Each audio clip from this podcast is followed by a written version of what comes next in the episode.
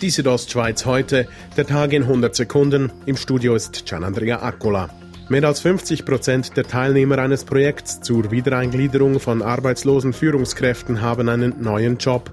Das Projekt entstand aus der Zusammenarbeit zwischen dem Kantonalen Amt für Industrie, Gewerbe und Arbeit und der Schweizer Kaderorganisation.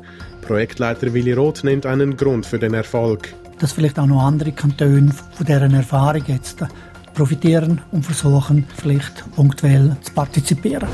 Ein Verkehrsunfall auf der A13 hat heute Mittag dazu geführt, dass der Viermaler-Tunnel während rund drei Stunden gesperrt werden musste.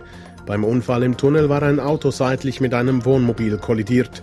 Eine im Wohnmobil eingeklemmte Frau wurde dabei leicht verletzt.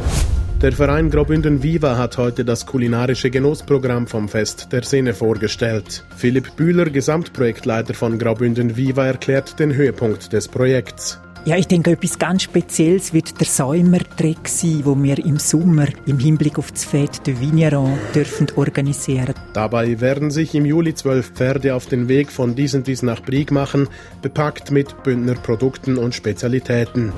Bis Cannabis in der Schweiz legalisiert wird, dürfte es noch dauern. Nun aber hat der Bundesrat Ja gesagt zur Durchführung von Studien, die Informationen über die Auswirkung des Cannabiskonsums als Genussmittel geben sollen.